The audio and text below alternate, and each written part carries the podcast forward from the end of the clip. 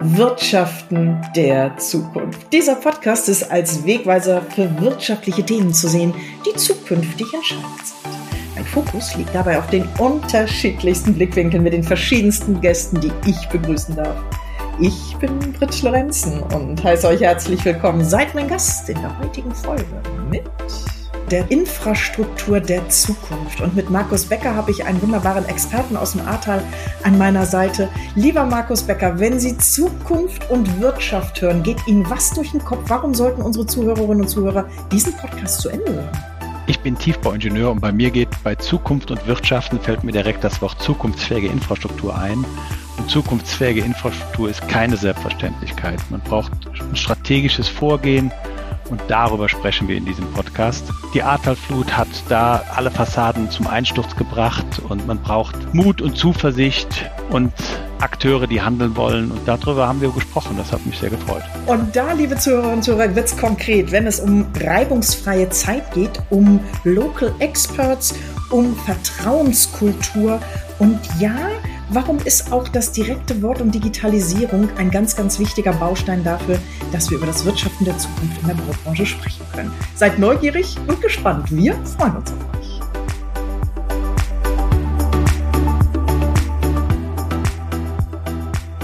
Damit, liebe Gäste, herzlich willkommen zu unserem nächsten Podcast mit Markus Becker aus dem Ahrtal und zwar von einem wunderbaren Unternehmen, nämlich Berthold Becker. So, und mehr möchte ich dazu gar nicht sagen und Ihnen, lieber Markus Becker, sofort das Wort geben. Wer sind Sie eigentlich? Warum können Sie uns heute was über das Wirtschaften der Zukunft erzählen? Und braucht die Infrastruktur tatsächlich Zukunft? Oh. Ja, vielen Dank, Frau Lorenzen. Zuerst mal für die Einladung. Mein Name ist Markus Becker. Ich bin der Geschäftsführer und alleiniger Gesellschafter der Bertolt Becker GmbH, einem Tiefbauingenieurbüro aus dem nördlichen Rheinland-Pfalz, genauer gesagt aus dem Ahrtal. Ja, und ich bin in der zweiten Generation mit 55 Mitarbeitern unterwegs. Und wir haben uns kennengelernt über die Zertifizierung familienfreundlicher Arbeitgeber habe ich viel gelernt und habe mir sehr gefreut, dass wir das so gut abgeschnitten haben. Ja, und ich mache mir sehr viele Gedanken über das Wirtschaften in der Zukunft und über die Veränderungen der Organisationen, über die Veränderung der Organisationsmitglieder, über den Kunden, über den Bedarf. Eins habe ich gelernt, zukunftsfähige Infrastruktur ist keine Selbstverständlichkeit. Also wir gehen immer davon aus, dass die Wasserversorgung, die Stromversorgung, alles klappt. Und nicht nur durch das Ahrtal, sondern auch durch andere Beobachtungen merken wir ja, dass da die Decke immer dünner wird. Und deswegen bedarf es cleveren strategischen Arbeiten, dass man sich gut aufstellt in der Zukunft und dass man gut wirtschaftet. Von daher denke ich schon, dass wir jetzt uns gut austauschen können und vielleicht ein paar Ideen den Zuhörern mitgeben können. Super gerne, sozusagen mit den Augen stehlen oder in diesem Fall mit den Ohren stehlen, weil wir beiden sehen uns jetzt während der Aufnahme, aber liebe Gäste, es ist wunderbar zu sehen, mit welcher Begeisterung äh, Markus Becker nicht nur strahlt, sondern uns gleich auch in dieses Thema einführt. Und ich habe so eine liebevolle kleine Hilfe an der Seite gehabt, nämlich eine Frage, die Sie auch immer gerne stellen, wenn Sie in Gespräche gehen und die würde ich ganz liebevoll einfach übernehmen, nämlich was treibt Sie gerade um, wenn es um ja zukunftsfähige Infrastruktur geht? Warum ist es nicht selbstverständlich, was Sie gerade angesprochen hatten? Warum müssen, ich sage mal liebevoll, warum muss aber eigentlich immer was passieren? Ne? Und dass Sie es auch noch so extrem erwischt hat, das kommt ja dann auch noch dazu. Aber was treibt Sie gerade um, wenn es um zukunftsfähige Infrastruktur geht und warum? Ja, also es treibt mich um, was wir anpassen müssen oder wie wir auf die Beobachtungen, die wir machen, reagieren müssen. Wir beobachten ja ganz besondere Herausforderungen Herausforderungen bei unseren Mitarbeitern im privaten Bereich. Ja, also Familien ändern sich, Lebensformen ändern sich, Religion ändert sich und ich spüre einfach, dass meine Mitarbeiter auch Sorgen haben, wie geht das eigentlich weiter? Ist alles so sicher, wie es bisher war? Was heißt denn Transformation für meinen Arbeitsplatz? Habe ich denn die richtige Ausbildung gemacht? Bin ich denn beim richtigen Arbeitgeber? Und auf diese Sorgen muss ich ja irgendwie reagieren können. Das ist der eine Teil. Der andere Teil ist diese Unsicherheit spüre ich natürlich auch bei meinem Kunden. Meine Kunden sind vor allem öffentliche Netzeigentümer, Straßenbauämter, Tiefbauämter in Kommunen, Kanalwerke, Stadtwerke und so weiter. Und ich beobachte hier eine sehr hohe Fluktuation. Also wenn der Bürgermeister nicht gut führt, wenn die Führungskräfte nicht gut führen, dann wechseln die Mitarbeiter. Ja, und das ist für Infrastruktur, die langfristig weiterentwickelt werden muss, eine Katastrophe. Ja, ich habe also mehrere Beobachtungen da gemacht, dass ich gesagt habe, hier bin ich zu einer Gemeinde gegangen und habe gesagt, hier, wir müssen doch zusammen einen Hochbehälter hier bauen, um die Trinkwasserversorgung sicherzustellen. Da können wir doch nicht nur mit der einen Gemeinde das Problem lösen, sondern für zwei, drei, die nebeneinander liegen. Da bin ich immer nach Hause geschickt von sagen, ach, ich bin noch nicht eingearbeitet in das Netz, ich bin erst so kurz da. Ich weiß nicht, ob diese strategische Entscheidung schon getroffen werden kann. Und dann habe ich ihn nach Jahren dann gebaut und als ich ihn gebaut hatte, den Hochbehälter, dann kam dieselbe Gemeinde und sagt, Mensch, wir hätten doch mitmachen müssen. Ja? Aber woran liegt das? Ist das Angst oder nicht die Traute haben? Angst ist gerade böse, ne? Aber ist das Unsicherheit? Ist das Vertrauen? Ja, das ist, das ist Unsicherheit. Wir haben sehr viel Angst, etwas falsch zu machen. Wir haben sehr viele, die uns überwachen und prüfen. Wir haben im Bauwesen, gerade im öffentlichen Bauwesen, auch so eine schön gepflegte Misstrauenskultur. Wir unterstellen das, ich sage mal das mal sehr plakativ, dass die im öffentlichen Dienst eigentlich, ich sage mal, böse gesagt in Ruhe gelassen werden wollen, dass die in den Ingenieurbüros der Planerseite sowieso zu viel Geld bekommen und dass die Baufirmen uns sowieso über den Tisch ziehen. Wie rücken Sie das wieder gerade? Ja, im Endeffekt durch Gespräche. Wir haben ja auch viele erfolgreiche Infrastrukturprojekte. Oft wirkt das ja immer nur so, als ging da alles schief, aber die meisten klappen ja, aber die funktionieren nur, dass vor Ort eine Mannschaft entsteht und dass man sagt, so, wir haben alle unsere Stärken, Schwächen und wir müssen aber auf ein gemeinsames Ziel hinarbeiten und dürfen nicht drei Ziele verfolgen. Die Baufirma hat ein eigenes Ziel, das Ingenieurbüro hat wieder ein eigenes und der Bauherr hat nochmal ein eigenes. Sondern es geht letztendlich nur über Gespräche. Und wenn man diese Vertrauenskultur aufgebaut hat, das gilt ja, kennt ja auch jeder mit jedem Handwerker, dann wird das Problem, die technische Bauaufgabe auch gelöst. Ja, und ich finde den Bau eigentlich so schön typisch. Da ist die entscheidende Schnittstelle immer der Mensch. Und du kannst nicht alles durch Verträge, durch Prozesse oder durch Qualitätsmanagement regeln, sondern du musst klug handeln, nicht perfekt. Und im Bauwesen müssen wir immer wieder auf neue Reaktionen ja, reagieren. Das habe ich ja in meinem Buch, was ich geschrieben habe, Die Wahrheit liegt vor der Baggerschaufel, auch so beschrieben. Also wir können alles Mögliche planen, aber wenn wir dann die Baugrube öffnen, dann sehen wir erst, was uns die letzten Generationen hinterlassen haben und dann müssen wir darauf reagieren. Dann brauchen wir auch das Verständnis des Bauherrn, das Verständnis der Anlieger, das Verständnis der Baufirmen und dann müssen wir eine gemeinsame wirtschaftliche Lösung finden. Ja, und wenn wir dann uns verlieren in Schuld- und Rechtsdiskussionen, hätte man das nicht vorher untersuchen können. In Macht- und Schauspiele, die Politik hat aber gesagt, dann und dann ist die Straße wieder frei, dann kommt man nicht weiter. Ne? Und das ist eigentlich etwas, was dieses menschliche Akzeptieren von Defiziten und diese Differenz zwischen dem Anspruch, perfekt zu sein und zu erkennen, perfekt ist ganz unklug, was ist aber klug, das ist so, so eine klassische Herausforderung. Und Aufgaben gibt es genug. Und ich bin ein Optimist und will etwas machen. Ja, und ich unterscheide immer, und in der Ahrtal-Katastrophe hat sich das nochmal verstärkt. Ich unterscheide immer, willst du über etwas theoretisch mit mir reden und alle Aspekte beleuchten oder machen wir was? Bauen wir was? Läuft der Bagger? Ja, so dann bist du bei mir richtig, dann machen wir was. Ne? Und was hat, was mit Anstand was verkehrt machen, sage ich mhm. immer. Nee, auf Gottes Willen. Ich, ich bin jetzt gerade so zweigleisig unterwegs, nämlich einmal, wie schafft man es gerade, was Sie sagt, Mensch, da wechseln immer unheimlich oft die Ansprechpartner, das heißt das, was man aufgebaut hat, das Vertrauen, was man sich erstmal erarbeiten muss, ne, dass man der richtige Partner an der Seite ist. Haben Sie da etwas für sich im Laufe der Zeit rausgefunden, wo man sagt, Mensch, das könnte man, ich will nicht sagen adaptieren, aber das ist ein, ein wunderbarer Wegweiser, dass diese Brücke, die gebaut wurde, nicht gleich durch den Personalwechsel wieder einbricht und dieses Vertrauen, auch gerade, Sie haben die Ahrtal-Katastrophe angesprochen, nach innen gerichtet. Wie haben Sie es geschafft, dass Sie ein Arbeitgeber sind, mit dem man wirklich in die Zukunft blicken kann? Wow. Ja, also, also wir schimpfen uns ja beratende Ingenieure und ähnlich wie bei einem Arzt oder bei einem Anwalt muss der Kunde nicht direkt den Bedarf kennen. Ja, auch wenn der Kunde sagt, der öffentliche Bauherr, ich möchte das und das machen. Ich möchte ein Neubaugebiet machen. Ich möchte hier eine Brücke bauen dann hilft es ihm aber, wenn er seinen echten Bedarf nochmal geklärt hat. Mhm. Und deswegen ist es oft für uns so eine, ist oft so ein Erfolgsmuster, dass man ihm nochmal hilft, Klarheit da reinzubringen, Sprache dafür zu bringen und mit ihm ganz früh potenzielle Risiken mal abzuschätzen. Ist das ja. wie eine Mentoring, mentor ja, genau. Kann man das damit vergleichen? Genau. Das Menschliche, ne? um damit die Brücke zum Vertrauen zu bauen, wunderbar gegeben, oder? Genau. Also der kommunale Kunde ist ja ein ganz besonderer Kunde. Also er muss ja im öffentlichen Raum bauen. Ja, mhm. und er muss alles, seine Entscheidungen immer demokratischen Gremien vortragen. Er muss Anlieger mitnehmen. Das ist eine ganz komplexe Bauherrenaufgabe. Und wir machen seit 55 Jahren nichts anderes. Zu 90 Prozent sind unsere Kunden aus dem öffentlichen Bereich. Wir machen kommunale Bauherren und wir treffen oft Bauherren an. Das sind Top-Ingenieure.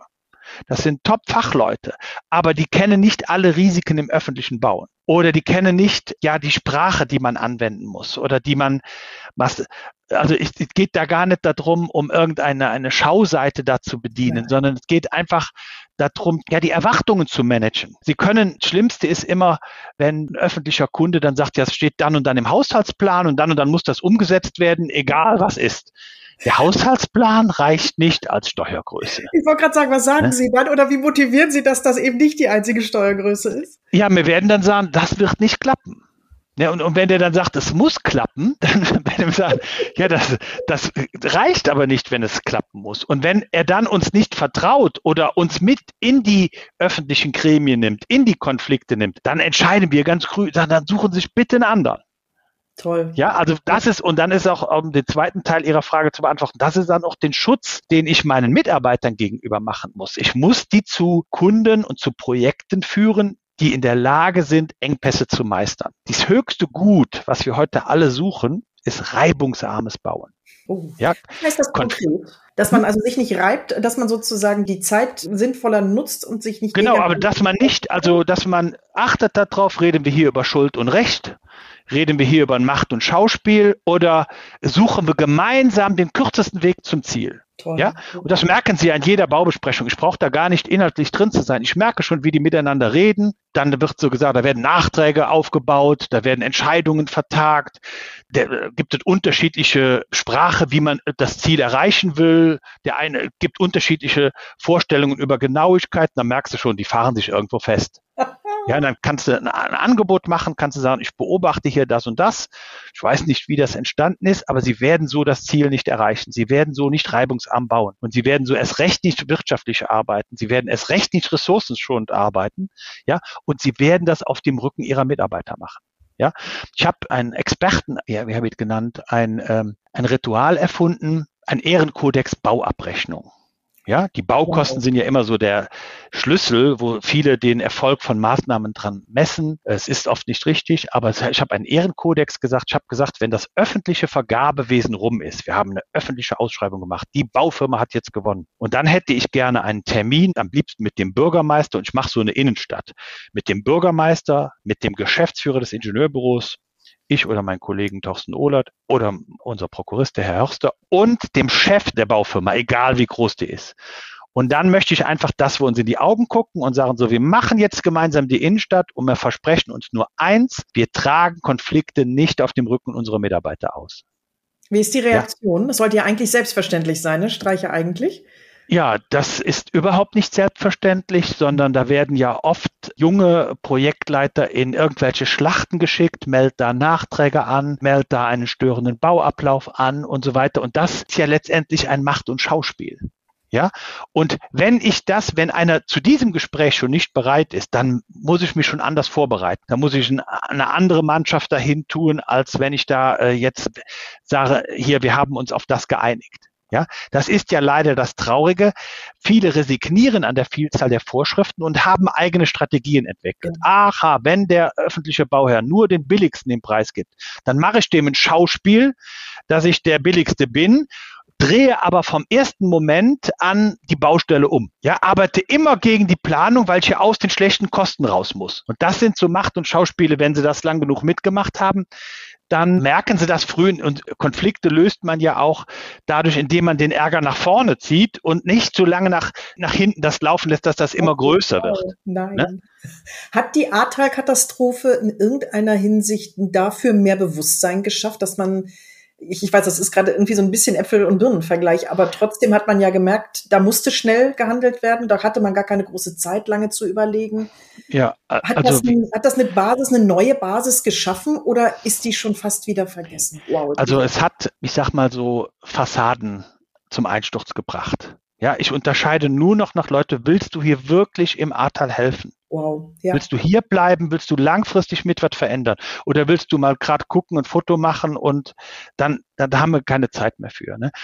Und dieses, auch mich interessiert nicht mehr so sehr das Projekt mit der größten Rendite, sondern mit der größten Wirksamkeit und wo ich reibungsarm arbeiten kann, weil ich dann meine Leute schone. Ich habe 55 Leute und zehn, die waren selber in der Katastrophe betroffen.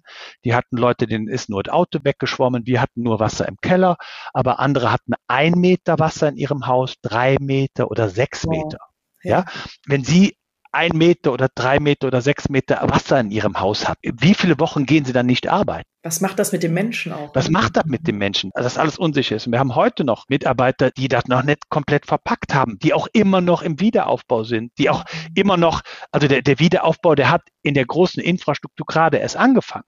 Ja, also ganz, ganz mühsam, das wird uns noch zehn Jahre begleiten. Und dass du jetzt so lange in der Baustelle lebst, das ja, ist schon nicht einfach. Also darüber habe ich jetzt auch ein Buch geschrieben. Das heißt, dann fällt der Strom aus. Das kommt im Frühjahr. Habe ich mit ne? Professor genau. Quelle aus mhm. Dortmund mhm. geschrieben. Der genau. äh, hilft mir, bereitet mich schon seit über zehn Jahren und motiviert mich immer, die Beobachtungen und Erfahrungen so in einem Buch zu fassen und es hat mir auch wieder sehr viel Freude gemacht. Können Sie so ein bisschen, ein bisschen uns schwinksen lassen, ich sag mal hinter die Kulissen oder schon mal in das Buch reinschnuppern lassen? Was war da die beeindruckendste, ich will nicht sagen Erkenntnis, aber Erfahrung oder Geschichte, die Sie vielleicht heute schon mit unseren Zuhörerinnen und Zuhörern teilen mögen? Wenn es, was heißt denn ja, und jetzt fällt das, fällt der Strom aus? Ja, ja also und, einmal ja, ist ne? diese, also ich habe das Ganze so eingeteilt, es gab eine Blaulichtphase. In der Blaulichtphase waren wir eigentlich ganz wenige, aber sehr effektiv.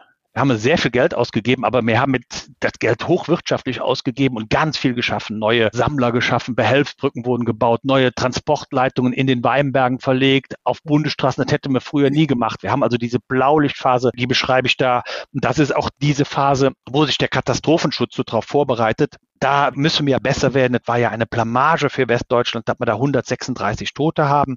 Das ist ja mhm. peinlich ohne Ende. Das Maß der Infrastrukturzerstörung hätte man nicht verhindern können, aber die Toten hätte man verhindern können. Ne? Mhm.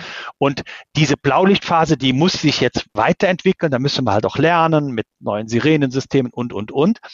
Und die war aber, als die ich nenne das immer die lokalen Experten da waren, das waren ja auch ganz unterschiedliche Leute. Also ich war zeitweise dann in der Funktion eines Wasserwerksleiter oder Abwasserwerksleiter, weil der Wasserwerksleiter selbst nicht da war und selbst betroffen war. Und das ist also diese Blaulichtphase, das äh, erzähle ich in dem Buch. Und das zweite ist die teure und super schwierige Provisorienphase.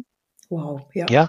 Und diese Provisorienphase, die sind super teuer und fallen dauernd aus, erzeugen einen hohen Aufwand und die vorhandenen technischen Führungskräfte, sie sind damit schon voll ausgelastet. Und, so, und wenn du denen jetzt noch zumutest, jetzt mach doch mal gerade einen Wiederaufbau, ja, Wiederaufbau können wir in Deutschland so nicht organisatorisch. Ja, wenn Sie eine Stadt haben, die fünf Millionen im Tiefbau umgesetzt hat und dann haben schon alle Hoteliers, wir sind ja eine Kurstadt gelacht. Und jetzt hat diese Stadt einen Schaden von 1,7 Milliarden, 1700 Millionen. Dann sehen Sie, was das für eine Ohnmacht ist. Ja. So, und deswegen, die Provisorien sind schon mehr, als die jemals gemacht haben, die in Betrieb zu halten. Und das ist auch so etwas, was man von außen so, Mensch, jetzt haben wir euch doch Geld gegeben, jetzt ist aber doch gut. Ja? Mal, ich bin ne, sehr, genau. sehr dankbar. Ich sage das an jeder Stelle. Das ist nicht selbstverständlich, dass ein Land bereit ist, diese Kosten von den Versicherten und Unversicherten ja. zu bezahlen. Ich bedanke mich bei jedem Vortrag, den ich halte, auch bei Ihnen, Frau Lorenzen, und bei den Zuhörern. Sie bezahlen alle mit. Und ich frage mich dann immer noch, wie oft kann der Staat noch so Klimakatastrophen bezahlen? Mhm. Ja, wie, oft, mehr, ne? wie, wie oft wird er das noch machen? Ja, auf jeden Fall. Und damit sind wir ja auch mitten im Thema, ne? Wirtschaften der Zukunft. Wie stellt man sich denn da auf? Wo können Sie unterstützen oder, oder Ideen auch für andere Kommunen vielleicht geben? Und ich würde noch eins oben draufsetzen, weil Digitalisierung ist ja auch etwas, was uns alle umtreibt. Hat die in der Bauwirtschaft eigentlich auch schon Fuß gefasst? Und wo konkret? Also, da fange ich mit dem letzten Teil an. Also Digitalisierung, Informationstechnik ist die einzigste Hilfe, die wir haben. Wir wow, können okay. keine Fachkräfte aus Salzgebäck machen. Ja, bringt nichts, ja, okay. sondern wir müssen andere Werkzeuge und andere Methoden nutzen. Neben den Themen, die wir eben genannt haben, Vertrauenskultur, die mit Sicherheit im Bauwesen bisher auch jede Innovation verhindert hat. Da müssen wir was dran machen. Diese Misstrauenskultur muss aufgehoben werden. Ist die Informationstechnik das entscheidende Werkzeug? Die Bauwirtschaft ist die Branche, die am wenigsten von der Digitalisierung profitiert. Okay. Das hat ganz unterschiedliche Gründe. Natürlich, der Hauptgrund ist, wir haben es nicht mit einem Industrieprodukt zu tun, sondern immer mit einem Bauprodukt ein öffentliches Bauprodukt, da wird die Mannschaft immer wieder neu gewürfelt. Der Planer muss ab einer gewissen Größenordnung erst ein Vergabeverfahren durchlaufen, dann die Baufirma und dann wird quasi immer etwas durchlaufen. Dann hat man diese Unsicherheit mit den Stimmen, die Annahmen, ist die Wahrheit vor der Baggerschaufel. Also das ist schon sehr komplex. Man kann das aber machen. Man kann, ich bin jetzt mehrfach als BIM-Manager unterwegs und der BIM-Manager, BIM heißt ja Building Information Modeling, also die Informationstechnik im Bauwesen, der berät den öffentlichen Kunden im Bereich der Informationstechnik. Ja, und da gibt es sehr viele gute Ansätze. Wir versuchen jetzt gerade einen digitalen Zwilling des Ahrtals aufzubauen, ohne dass wir dafür beauftragt sind, sondern wir sagen einfach, wir brauchen dieses Werkzeug, einen digitalen Zwilling, ein 3D-Arbeitsmodell vom Ahrtal, um den Überblick über den Wiederaufbau überhaupt kommunizieren zu können. Ja, zu sagen, wir haben 1000 x Maßnahmen, die sind in einem Zustand rot, grün und gelb, oder die sind in einem Zustand, die Ampel hat noch gar kein Gesicht, wir wissen nicht, wie es geht. Ja. So, und dieses neue Wirtschaften, das hat alles was damit zu tun. Ich glaube, das hat sehr viel mit Wertschätzung, Freude, dranbleiben zu tun, also mit Wertschätzung untereinander, mit einem gemeinsamen Erarbeiten mit den Organisationsmitgliedern. Was brauchen wir jetzt? Wie sind wir mit den Ressourcen, die wir haben, am effektivsten? Was ist unsere Kernaufgabe? Unsere Kernaufgabe ist, die Wasserversorgung aufrechtzuerhalten die Abwasserentsorgung aufrechtzuerhalten, die Stromversorgung, das ist kritische Infrastruktur. Wenn das nicht da ist, funktioniert gar nichts. Ja, dann machen sie kein Internet, dann machen sie kein Homeoffice, dann machen sie gar nichts. Und das ist alles nicht selbstverständlich. Deswegen brauchen wir hier über Sinndebatten oder sowas, brauche ich meinen Mitarbeitern nichts zu sagen. Ja, also wir machen Umweltschutz mit jedem Abwasserrohr, wir machen Hochwasserschutz. Das sind Grundlagen, und diese ganze Klimaschutz, diese ganze Energiewende, Wärmewende, Verkehrswende, das ist sehr viel Tiefbau. Fast nur. Leitungsbau, ja. Deswegen suche ich immer wieder Leute, die erkennen, dass das eine Riesenherausforderung ist, dass das auch Freude macht und dass, wenn man einen guten Chef hat, wenn man einen guten Mentor hat, dass man in diesem Beruf wirklich was gestalten kann. Ich habe eine Freundin in Berlin, die macht Sozialarbeit, die sagt immer, Markus, erzähl mir noch was von dem Bauärger. Es ist einfach beruhigend. da, am Ende entsteht aber etwas. Nein, ja, und deswegen glaube ich, dass Wirtschaft mit Wertschätzung, Freude ja. und Dranbleiben etwas zu tun hat. Wertschätzung im Umgang untereinander, mit allen Akteuren. Freude, Stärken einsetzen, Freude erzeugt einen Sog und dranbleiben ist nur das schönere Wort für Disziplin und Fleiß. Das gehört da schon immer dazu, oh, auch im zukünftigen Wirtschaften. Wie schön zusammengefasst. Das heißt, die größte Unbekannte in dieser ganzen Gleichung ist und bleibt der Mensch. Ja. Oder kann man, kann man das so fies gemein, sage ich jetzt mal, auf den Punkt runterbringen? Ja, also der ist ja der, der mit umsetzen muss. Macht keine mhm. Technik, kein Roboter fährt nachts raus und macht einen Rohrbruch, sondern ich sage, in unserer Demokratie, wir halten uns ja manchmal kaum selber noch aus. Ja. Wir halten uns ja kaum noch aus, ja. Und im Endeffekt, wir hören ja nur die Podcasts oder die Tweets, gucken wir uns an, die sowieso in unserem Meinungsbild passen, ja. Und wir verlieren einen Teil Leute. Und wir müssen aufpassen, müssen denen auch zuhören und Brücken bauen gibt ein paar demokratische Rahmenbedingungen, die gibt es nicht zu diskutieren oder so.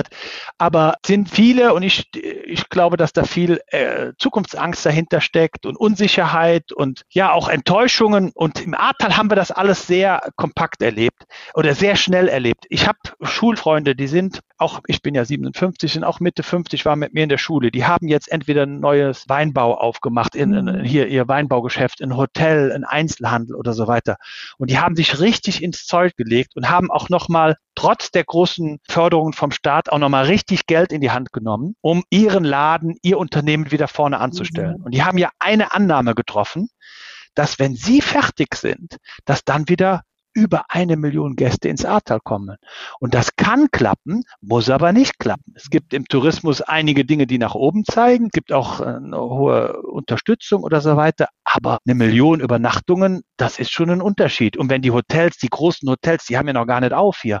Steigenberger, Dorinth und so weiter. Wir leben ja von dem Speckgürtel Köln-Bonn. Mhm. Und wenn im WDR Lokalzeit über die Indian Summer an der A berichtet wird, dann ist der Zug voll. Ne, der fährt aber erst 2025. Und deswegen äh, hoffe ich, dass jetzt meine Freunde und Freundinnen, die jetzt großen Invest getätigt haben, keinen Fehler in der Annahme gemacht haben. Ne? Das ist so. Ja, das, das kommen Thema. ja auch neue Einflussfaktoren dazu. Ne? Also wir sind jetzt ja. Ende 23 so, ne? aber wenn man mal guckt, von Inflation, Kaufkraft angefangen bis hin zu ja steigende Kosten, sei es im Personal- oder Energiebereich, das ist ja schon schon strubbelig, so nenne ich das immer liebevoll. Sie haben etwas eingerichtet, vielleicht holen Sie da unsere Zuhörerinnen und Zuhörer nochmal ab. Sie haben eine digitale Tiefbausprechstunde ja, ins Leben genau. gerufen. Was genau war denn da der Auslöser und wer darf sich denn da melden?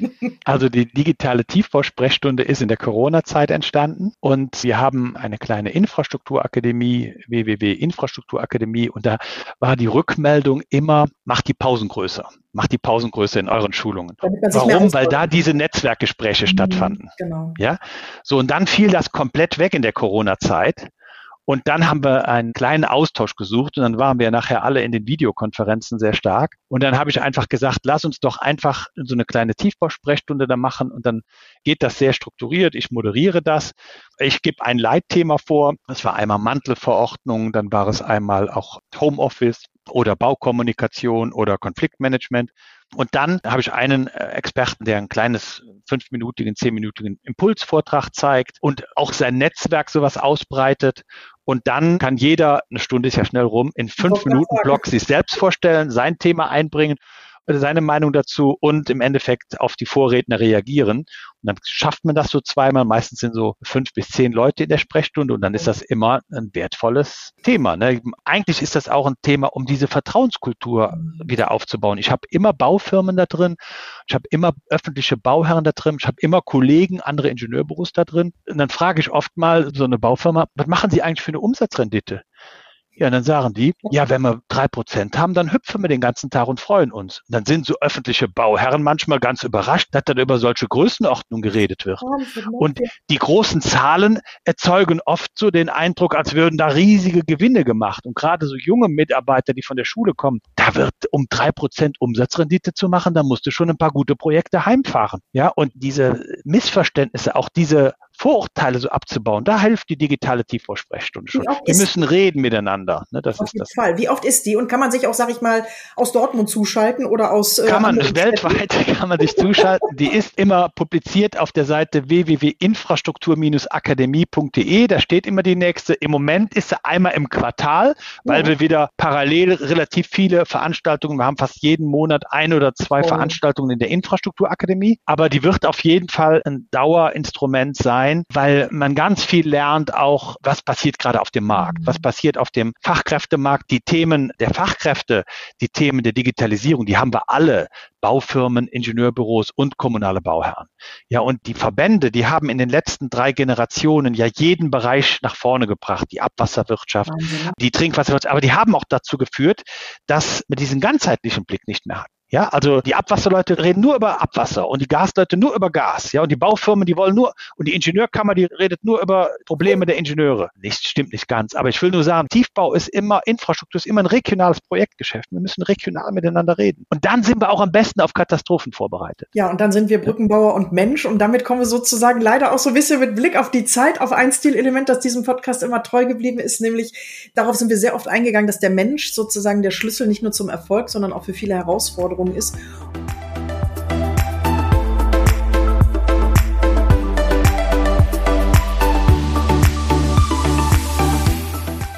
Und jetzt wird's persönlich. Die Frage nach der kleinsten Stärke.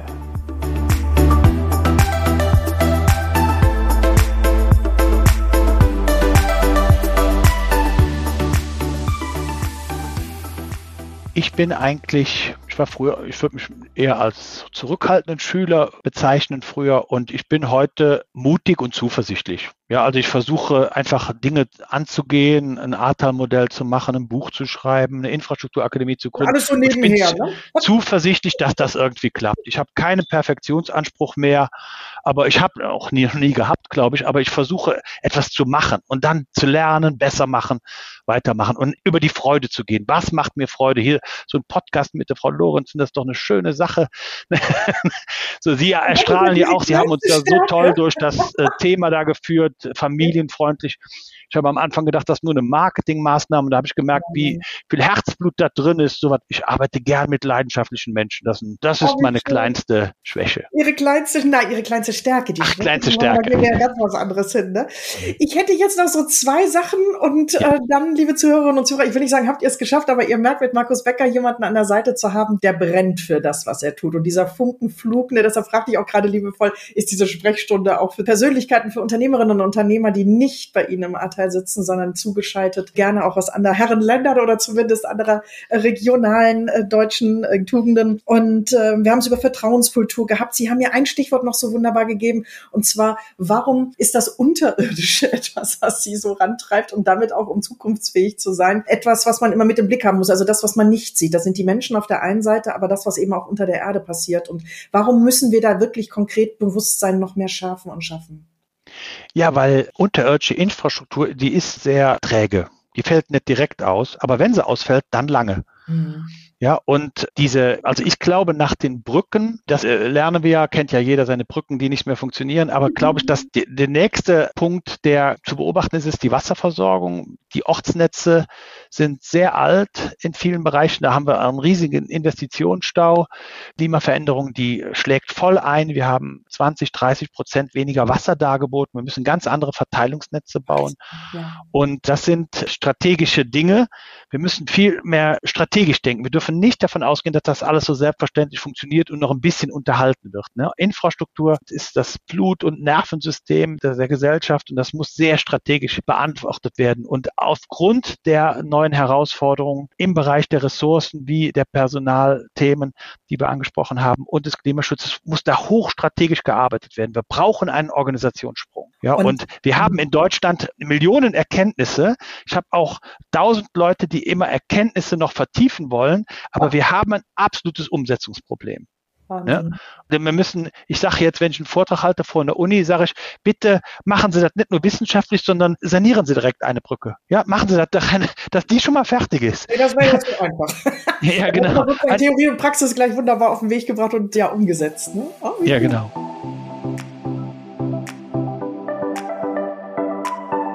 Eine steile These zum Thema.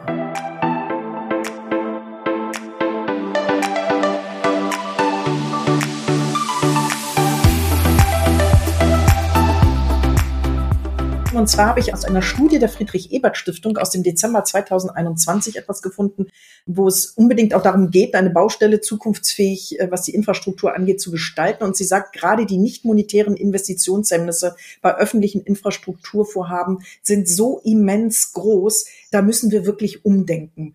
Warum und wie konkret müssen wir umdenken und was sind nicht monetäre Investitionshemmnisse?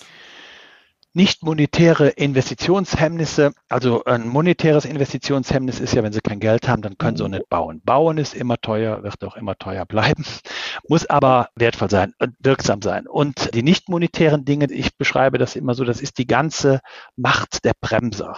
Es ist heute keine Kunst, ein Projekt auszubremsen. Ja, es ist keine Kunst, einen Baustil zu machen. Sie können nur irgendetwas behaupten, Sie können, brauchen einen guten Anwalt und der bohrt das dann auf. Ja? Und die Bremser sind immer stärker, habe ich so gelernt. Und die verbrauchen dann die Akteure, die etwas machen wollen. Das ist auch das große Problem hier im Wiederaufbau Ahrtal. Die Kommunen und die Kreisverwaltung, die werden überschüttet mit Anfragen und die äh, Bürger erwarten sofortige Rückmeldungen und alles liegen lassen. Und die Kommunen sind selbst betroffen und wir müssen einfach aufpassen, wie gehen wir mit uns unseren kommunalen Einrichtungen um und auch mit unseren kommunalen Mitarbeitern. Ja, das sind die, die unser volkswirtschaftliches Vermögen verwalten und wir müssen die unbedingt stärken, um äh, sie voranzugeben. Und ich sage immer, der Staat, das Land, die Stadt, das sind Personen. Ja, oft sind es in der Kommune ja Klassenkameraden von einem. Und wen meinst du denn jetzt, denke ich dann? Der, und dann denkst du so, ja, der Staat muss mich jetzt retten oder der muss jetzt irgendetwas lösen. Aber das müssen ja irgendwelche Menschen umsetzen. Und jeder hat im Bekanntenkreis Leute, die in diesen Einrichtungen arbeiten und die berichten, wie sie zugeworfen werden.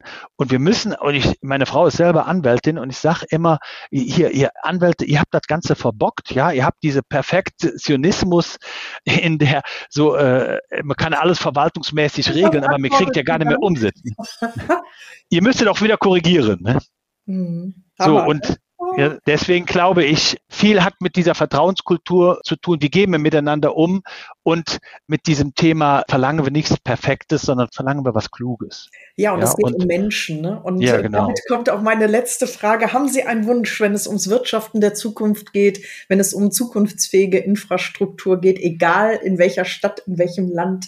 Gibt es was, wo Sie sagen, das, liebe Zuhörerinnen und Zuhörer, möchte ich gerne mit euch teilen? Ja, ich bitte darum, dass wir die Macher schützen und dass wir dem Bremser etwas entgegensetzen und den Macher einfach einen Raum geben und sagen, so jetzt löst das Thema in dem Bereich. Ja, das Machen gerne über ne? Ja, genau, das wäre mein Wunsch, die Macher auch zu schützen und die Bremser zu bitten, die Bremse zu lösen. Wunderbar. Und den Blick über den Tellerrand zuzulassen. Lieber Markus Becker, ganz, ganz herzlichen Dank, dass Sie mir hier Rede und Antwort gestanden haben. Wenn es euch, liebe Zuhörerinnen und Zuhörer, gefallen hat, dann darf man Sie ansprechen, Herr Becker? Selbstverständlich, ja. Nicht nur in der digitalen Sprechstunde, oder? In der digitalen Sprechstunde oder über LinkedIn bin ich gut erreichbar. Sehr, sehr cool. Ganz, ganz herzlichen Dank. Und damit hoffe ich, dass wir euch ja Einblicke gegeben haben. Was kann man aus dem Ahrtal lernen? Wir sind ja wirklich nur an der Oberfläche gewesen, aber haben, finde ich, schon sehr, sehr viel Möglichkeiten gegeben, in die Tiefe zu gehen. Also nicht nur ins Unterirdische und in den Tiefbau, sondern auch einfach nochmal ja bewusst zu machen, der Mensch ist der Schlüssel zum Erfolg, aber auch genau in die andere Richtung.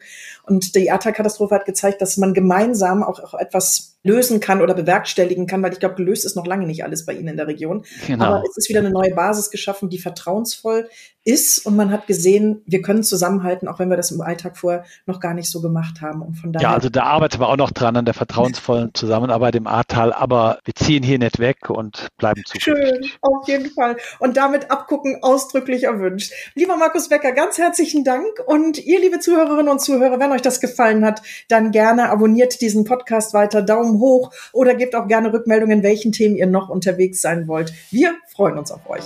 Und damit auf Wiedersehen.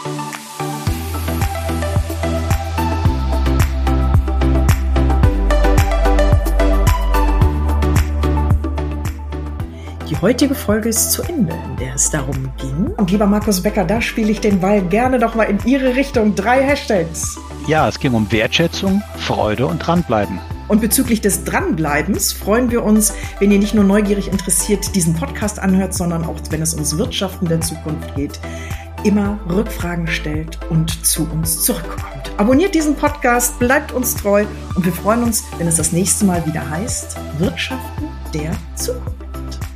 Es freut mich, dass ihr bis zum Ende dran geblieben seid. Eine Bewertung und ein Abo des Podcasts ist natürlich meine Empfehlung und hört beim nächsten Mal wieder rein, wenn es heißt Wirtschaften der Zukunft. Ich freue mich auf euch.